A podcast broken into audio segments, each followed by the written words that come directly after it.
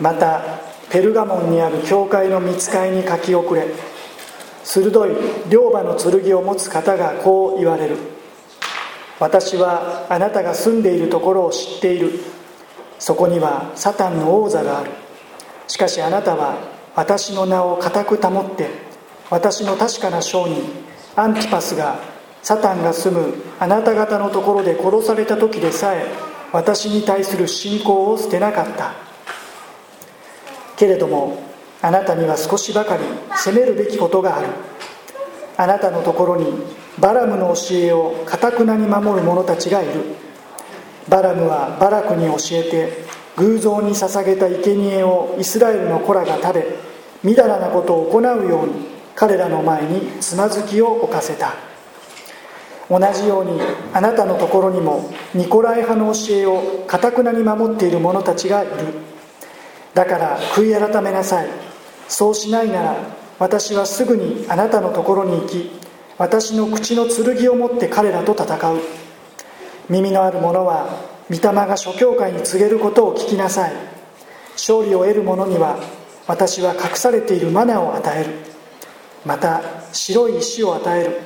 その石にはそれを受ける者のほかは誰も知らない。新しい名が記されている。聖書は以上です。お祈りをいたします。耳のある者は御霊が諸教会に告げることを聞きなさい。天の神様今日もあなたが聖書の言葉を通して私たち一人一人またキリストの体である教会に語られる主の言葉に熱心にまた心を開いて聞く耳を持って聞くことができるようにどうぞ助けてください。イエス様のお名前によってお祈りします。アーメン。7つの教会に対するメッセージを続けて見ております、えー、一つモニター出していただけますか？はい、ちょっと見にくいですけれども、まあ、これが当時の小アジア現在のトルコ南西部に位置した7つの教会です。いろいろとブツブツがありますけれども、まあ、青黒い7つの印が7つの教会です。ちょうど画面の真ん中下それがエペソ教会。そしてそこから上に行って先週見ましたスミルナ教会。今日見るペルガモン教会は、まあ、一番上てっぺんにあるところですね。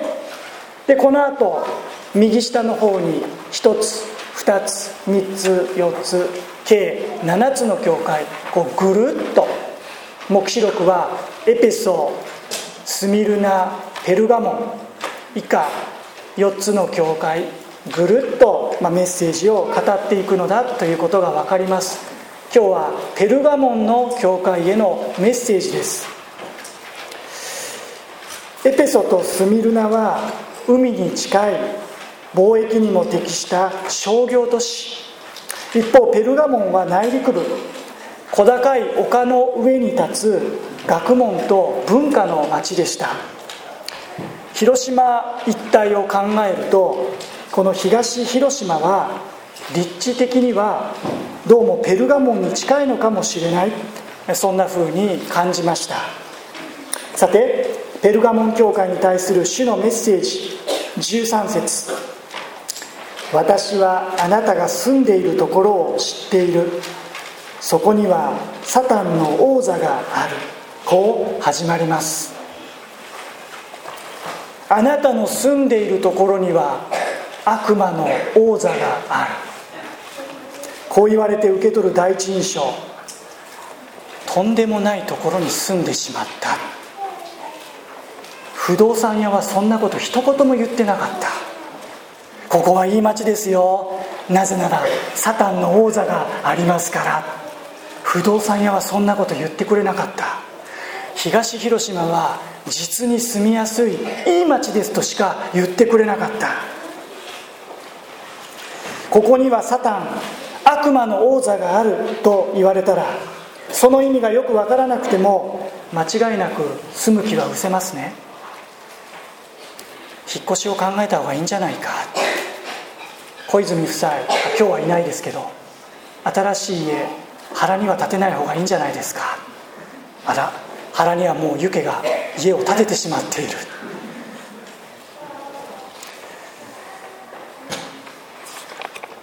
肥沃な丘陵地に立つペルガモ。ン確かに良い町でした。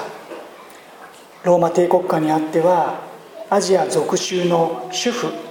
主婦というのは首都の首都大阪府京都府の府つまりは中心的な町でした。都市計画によって整備された町並み当時世界第2位の蔵書を誇るとされた大きな図書館。なるほど文化と学問の町。しかしこうした都市が主の目にサタンの王座と表現されました。なぜでしょうか。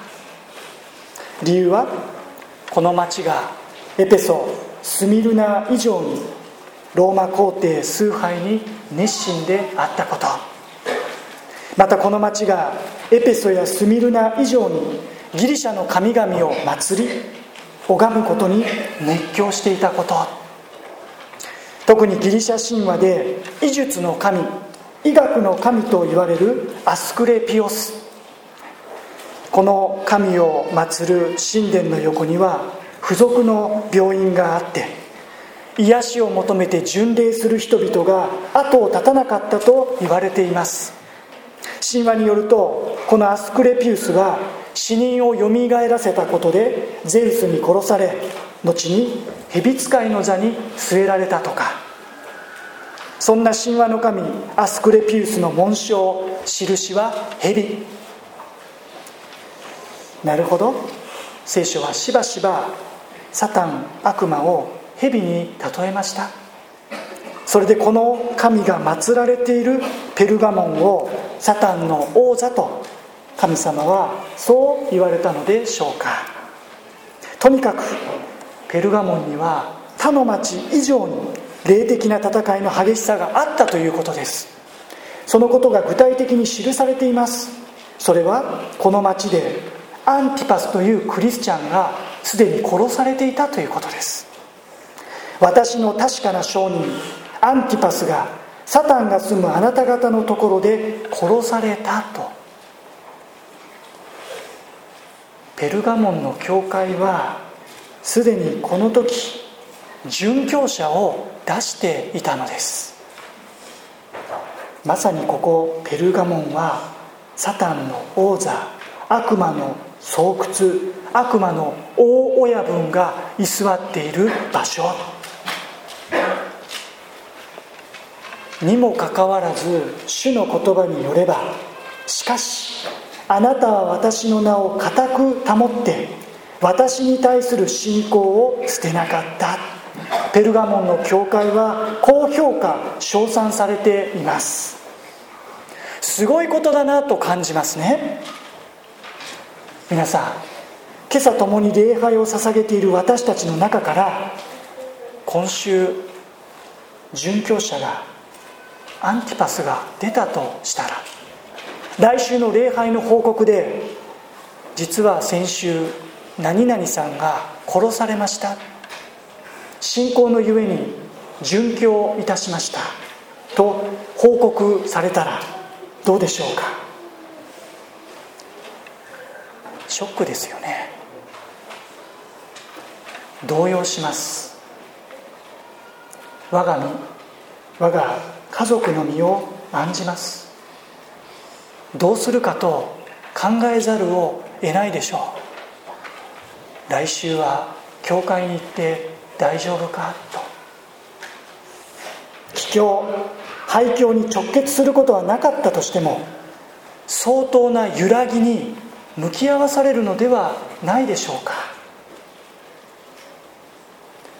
しかしペルワモンの教会はそれでも私の名を固く保って私に対する信仰を捨てなかったとそう主からの称賛主からの評価を得たのでした。サタンの王座悪魔のお膝元にあって彼らは固く信仰に立ち続けていた。しかしその上で主はこう続けられました。14節から15節。けれどもあなたには少しばかり責めるべきことがある。あなたのところにバラムの教えをかたくなに守る者たちがいる。バラムはバラクに教えて偶像に捧げた生贄をイスラエルの子らが食べみだらなことを行うように彼らの前につまずきを置かせた。同じようにあなたのところにもニコライ派の教えをかたくなに守っている者たちがいると。他の教会に対してと同じように主はペルガモン教会に対しても注文をつけられました。少しばかり責めるべきことがあると。少しばかり。まだ大きな傷口とはなっていない。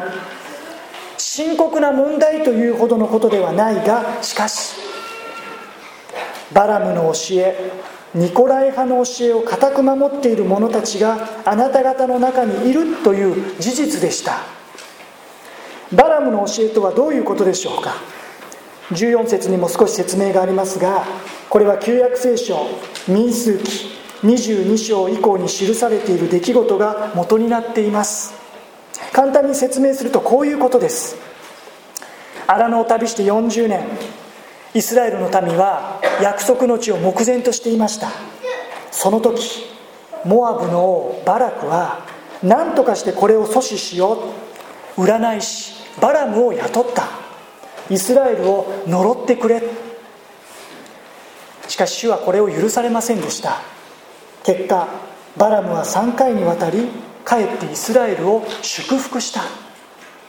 当然バラクはこれに納得できない。私は呪ってくれとお願いしたじゃないですか。なぜあなたはイスラエルを祝福するんですか？バラムはがんとしてイスラエルを呪うことを拒み続けました。ここまでならバラムは良い人です。ところが話はこれで終わりませんでした。バラムは別れ際バラクに入れ知恵をして帰ったのです。私はどうしても私の言葉でイスラエルを呪うことはできませんでした。しかし方法がありますよ。彼らを罪と誘惑に貶めていくことができるなら神の裁きが彼らに望むでしょう。そうすれば結果として彼らは神の呪いを受けることになります。そうしてみてはいかがですか？と。イスラエルが罪を犯すことで神の呪いと裁きを受けるそういう入れ知恵をバラムはバラクにしたのです。具体的にはモアブの娘たちを使ってイスラエルをたぶらかし不貧困に陥らせそのままモアブの偶像礼拝へと引きずり込んでしまおうということ。イスラエルはこのバラムの教えバラムの策略にまんまとはまり結果神の呪いと裁きを受けることになりました。この出来事によって2万4000人余りのイスラエルの民が死んでいくことになったのです。ペルガモンの教会が直面していたバラムの教えとはどういうことなんでしょうか。それはギリシャ神話の神々その神殿や祭壇に捧げられた偶像に捧げられたものを食するということ。いえこのこと自体には特別な問題はなかったかもしれません。なぜなら偶像の神々などいないのですから。別にそれを食べても食べなくてもいいのでしょう。この課題はやがて新約聖書コリント人への手紙の中でパウロが論じています。それは究極的にはどちらでもいいことなんだと。しかし問題はそこからさまざまな形で信仰的妥協が生まれる。次第次第に予的な価値観に飲み込まれていってしまうという危険性です。そうしてその波がすでに教会の中に押し寄せていることを主は警告されたのでした。一方ニコライ派の教えこれはすでに2章6節で取り上げられていました。要は聖書の教えを自己流に解釈し自分の好きなようにやりますという身勝手な法獣主義です。当時グノーシス主義。霊肉二元論。霊において救いを得ているのだから肉は何をしても害にはならない。所詮肉は汚れているんだから何をしたっていいじゃないか。こうしたグノーシス主義とニコライ派をリンクして考えることもできるでしょう。いずれにしてもあなたには少しばかり責めるべきことがある。一方では殉教者を出しながらそれでもブレることなく信仰に固く立ってたと言われるペルガモンの教会。けれども彼らには別の面での弱さと課題があり彼らが直面している問題戦いがあったということです。彼らは外からの攻撃迫害に対しては強力なディフェンス力を発揮していました。しかしその一方で内なる戦いに対してはガードが甘くなっていた。内なる戦いに対してはガードが下がっていたということでしょう。帰郷廃墟を迫り猛然と敵対してくる相手にはがっぷり四つに組んで押し出されることがない。しかしその一方実生活の中でじわりじわりと妥協を迫る考えや教えにはすっと足元を救わり救われかねない。これがペルガモン教会の抱えていた霊的な戦いでした。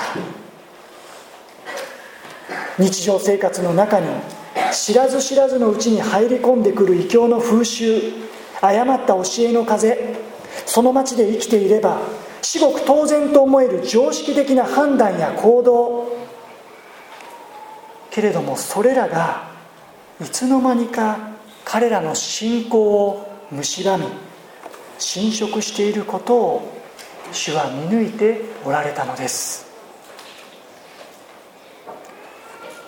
私たちは迫害殉教ポリュカルポスやアンティパスなどと言われると果たして自分にはそのような信仰があるんだろうか。迫害を受けた時殉教が迫ってきた時果たして自分は耐えられるだろうか。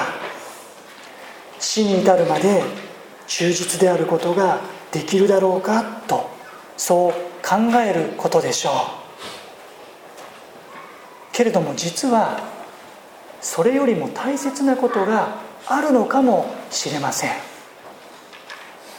それは殉教や迫害に耐えられるのかという問いかけよりも私はバラムの教えやニコライ派の教えに抵抗できるのかということです。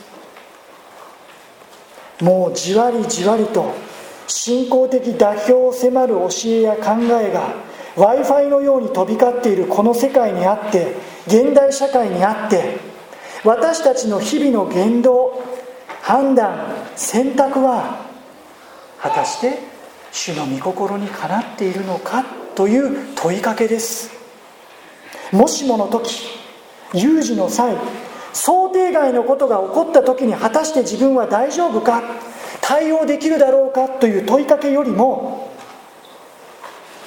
むしろ私たちが問わなければならないことは今はどうなのか今は大丈夫なのか迫害はないかもしれない。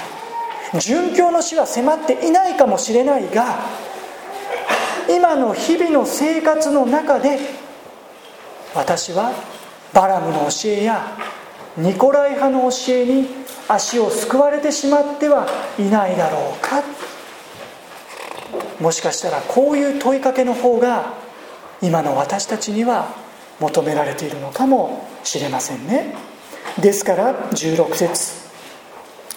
だから悔い改めなさいと主は言われるのです。誰にでしょうか？聖書の原文では主語は二人称単数です。二人称単数とはつまりあなたということです。ここで悔い改めて神に立ち返るよう命じられているのはバラムの教えやニコライ派の教えをかたくなに守っている者たち。彼らではなくあなた。こういう状況の中であなた自身が固く信仰に立っていると思っているあなた自身が信仰の在り方をしっかりと見つめ直し悔い改めて神に立ち返るようにと求められているのでした。ちょっと意外な気がしますよね。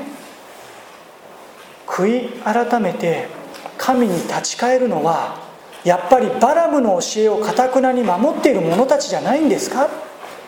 ニコライ派の教えに足元を救われている彼らが悔い改めて立ち返るべきではないんですか？なぜ私ですか？悔い改めるべきはいろんなことで思い悩んで教会に集うことができなくなってしまっている彼ら彼女だではないんですか？今日教会に集って礼拝を捧げている私たちにはその必要はないんじゃないですか？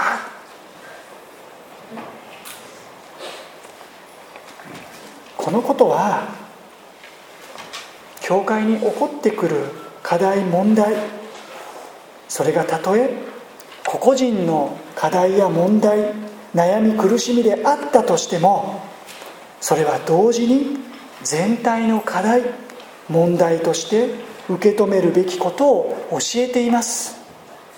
問題を起こした人過ちを犯した人つまずきを覚えている人たちだけが悔い改め謝罪しあるいはその間違いに気づいて神に立ち返ればよいということではないのです。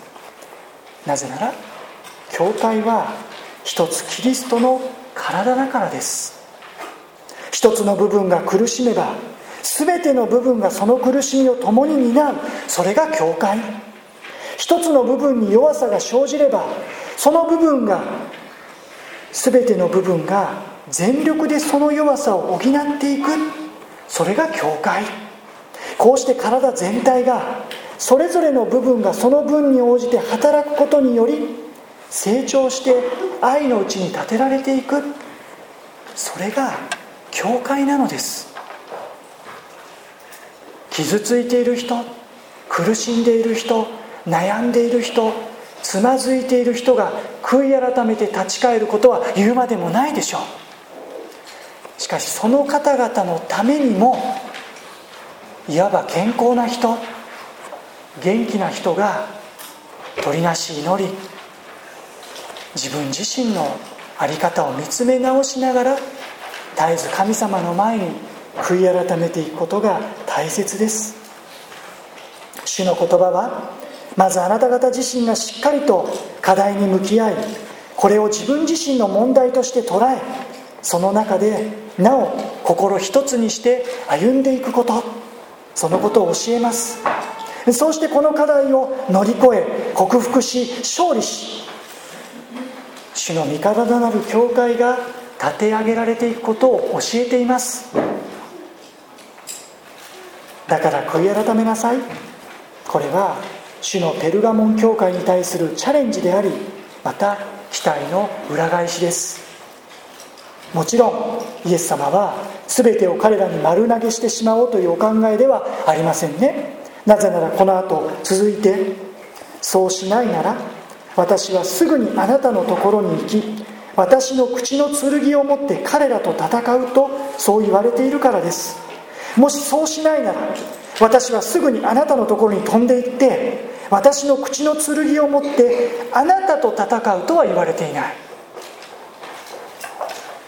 そうできないならそうできないあなたを裁くと言われているのではなくてあなた方がそうできないなら私が彼らと戦うと主はそう言われました。決して彼らのことを私は放っておくことはないんだよということでしょう。ですから私たちに求められていることは他の誰かではなく私たち自身が絶えず悔い改めることです。そうしてキリストの体の各機関である私たち自身の手でしっかりと教会を保ち守り支え立て上げていくことです。けれどもたとえそれがうまくできなかったとしてもその時はイエス様が黙ってはおられない。イエス様は私の口の剣を持って彼らと戦うと言われます。7つの教会それぞれに主の現れが違うということを確認しています。ペルガモン教会に対する主の現れは実はこうでした。12節。またペルガモン教会にあるペルガモンにある教会の見つかいに書き遅れ。鋭い両刃の剣を持つ方がこう言われる。皇帝崇拝のお膝元。サタンの王座と言われるペルガモン。しかし誠の権威はこの鋭い両刃の剣を身に帯びておられる方。イエス様だと。と同時にこの両刃の剣とはヘブル人への手紙4章。12節に記されているように主の御言葉の剣に他なりません。ヘブル人への手紙4章12節を私の方で読みます。お聞きください。こうあります。神の言葉は生きていて力があり両刃の剣よりも鋭く魂と霊関節と骨髄を分けるまでに差し貫き心の思いや計りごとを見分けることができます。イエス様はこの両刃の剣口の剣御言葉の剣を持ってイエス様ご自身が彼ら誤った教えに傾倒し道を踏み外してしまった者たちを裁かれると。彼らを正しい戒め教会を清められるのは守られるのはイエス様だと。イエス様が敵と戦ってくださるとそう約束してくださいました。すぐにあなたのところに行く。イエス様はそのためとあらばいつも駆けつける備えをされています。主は絶えずご自身の教会を案じ何かあれば1日24時間1年365日いつでも出動できる用意をしてくださっています。主の教会はいついかなる時にも頭なる主に守られ主に見つめられ羊飼いなる主の飼い名の中に抱かれています。私たちはこのことを信じるがゆえに私たちが彼らを正し戒め裁くのではなくそれを主ご自身の手に委ねながら私たちは絶えず私たち自身の足元を見つめ直しながら他の誰でもなく私たち自身が主に立ち返り主の前に悔い改めていくことが求められているのです。さあこのような歩みの先には17節。耳のある者は御霊が諸教会に告げることを聞きなさい。勝利を得る者には私は隠されているマナを与える。また白い石を与える。その石にはそれを受ける者のほかは誰も知らない新しい名が記されている。結びの言葉も7つの教会それぞれバラエティに富んだ七色の虹のような言葉です。ペルガモン教会へは大きく2つ。一つは私は隠されているマナを与えるとの約束です。マナ。マナとは天から下った天来の食物天から与えられた命の糧イスラエルの民が40年間養われた主の糧でした。なんと私たちが信仰を全うし天の御国に凱旋した暁には主はあの不思議なマナーを持って私たちを迎え満たしてくださるということです。もちろんイエス様は私は命のパン天から下ってきたパンだとヨハネの福音書6章で教えられましたからここで言われている隠されているマナとはイエス様ご自身のことなのかもしれません。それにしても考えさせられることがあります。それはかつてイスラエルの民はこのマナを食べながらバラムの罠に陥り偶像礼拝と陰行にふけったということ。彼らはマナを捨ててモアブの人々の食卓に着いたことです。しかも約束の地を目の前にしながら。イエス様がここでやがての時には隠されているマナを与えるとそう約束された時。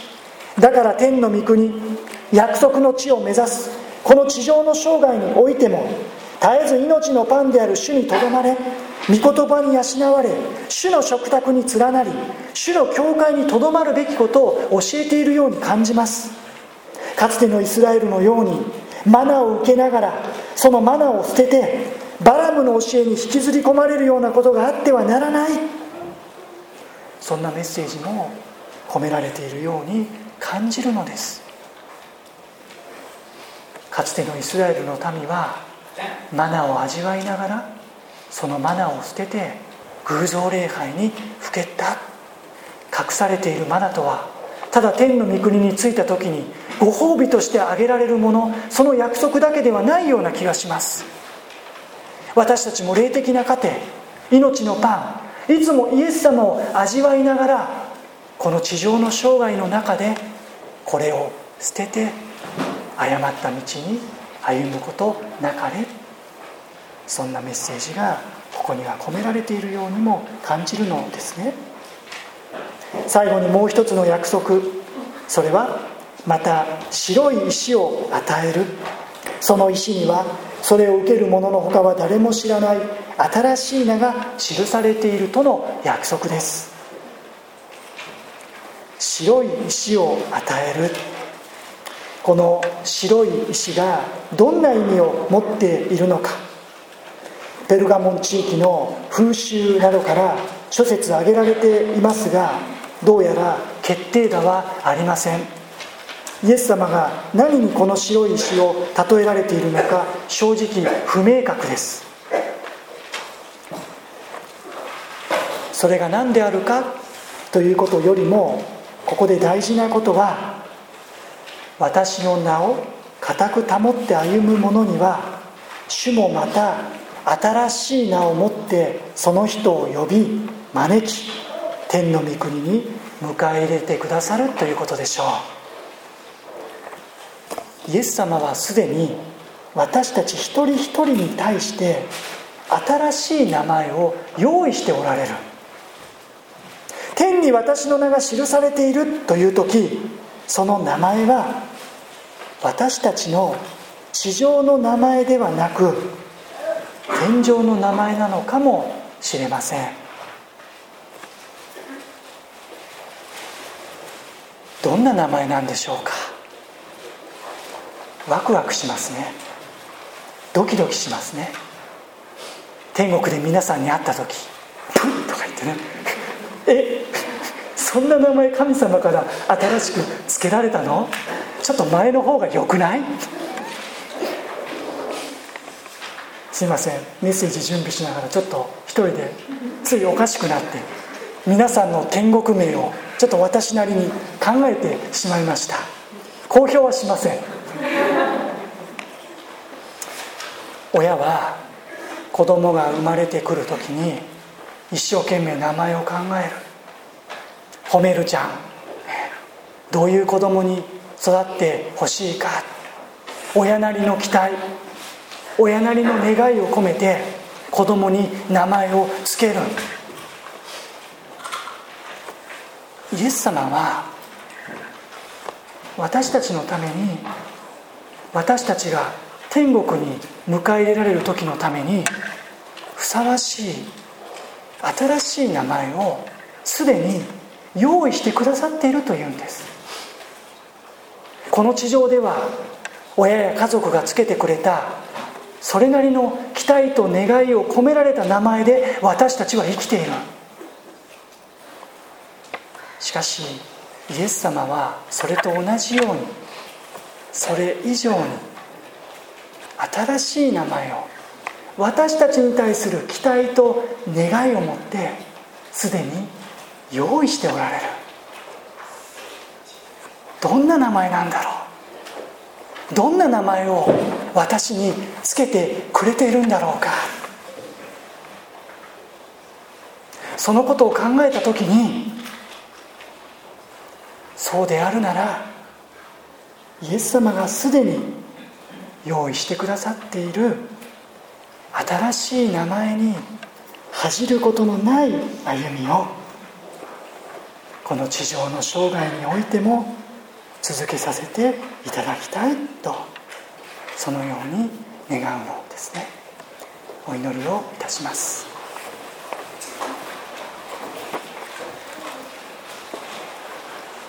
耳のある者は御霊が諸教会に告げることを聞きなさい。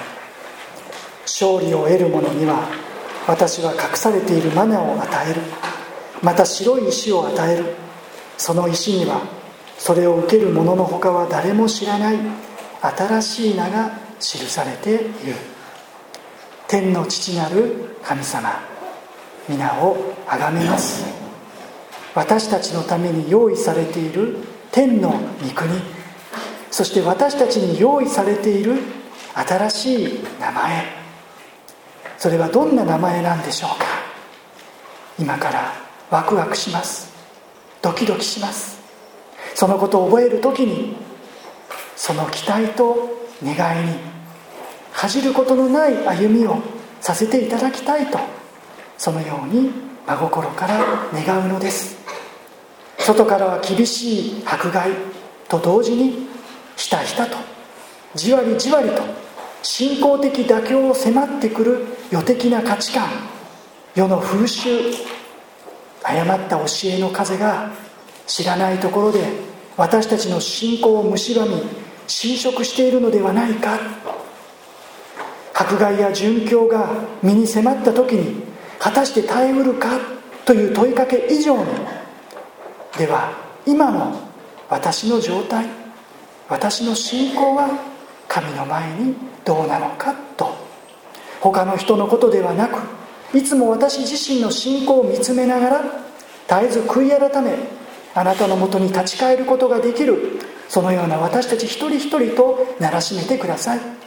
あの人が傷ついているならあの人が傷んでいるならあの人がつまずいているなら悔い改めるべきはその人ではなく私たち自身が悔い改めなおその人たちのために取りなしていくことができる一つキリストの体なる教会とさせてください。一つの部分が苦しめば全ての部分が共に苦しむことができるそんな種の教会。病んでいるところがあるならば健康なところがこれを支えていくことのできるそのような種の教会とさらに成長させてください。また何よりあなたがどんな時にも私たちと共におられ私たちのために戦ってくださることを感謝いたします。イエス様のお名前で祈ります。アーメン。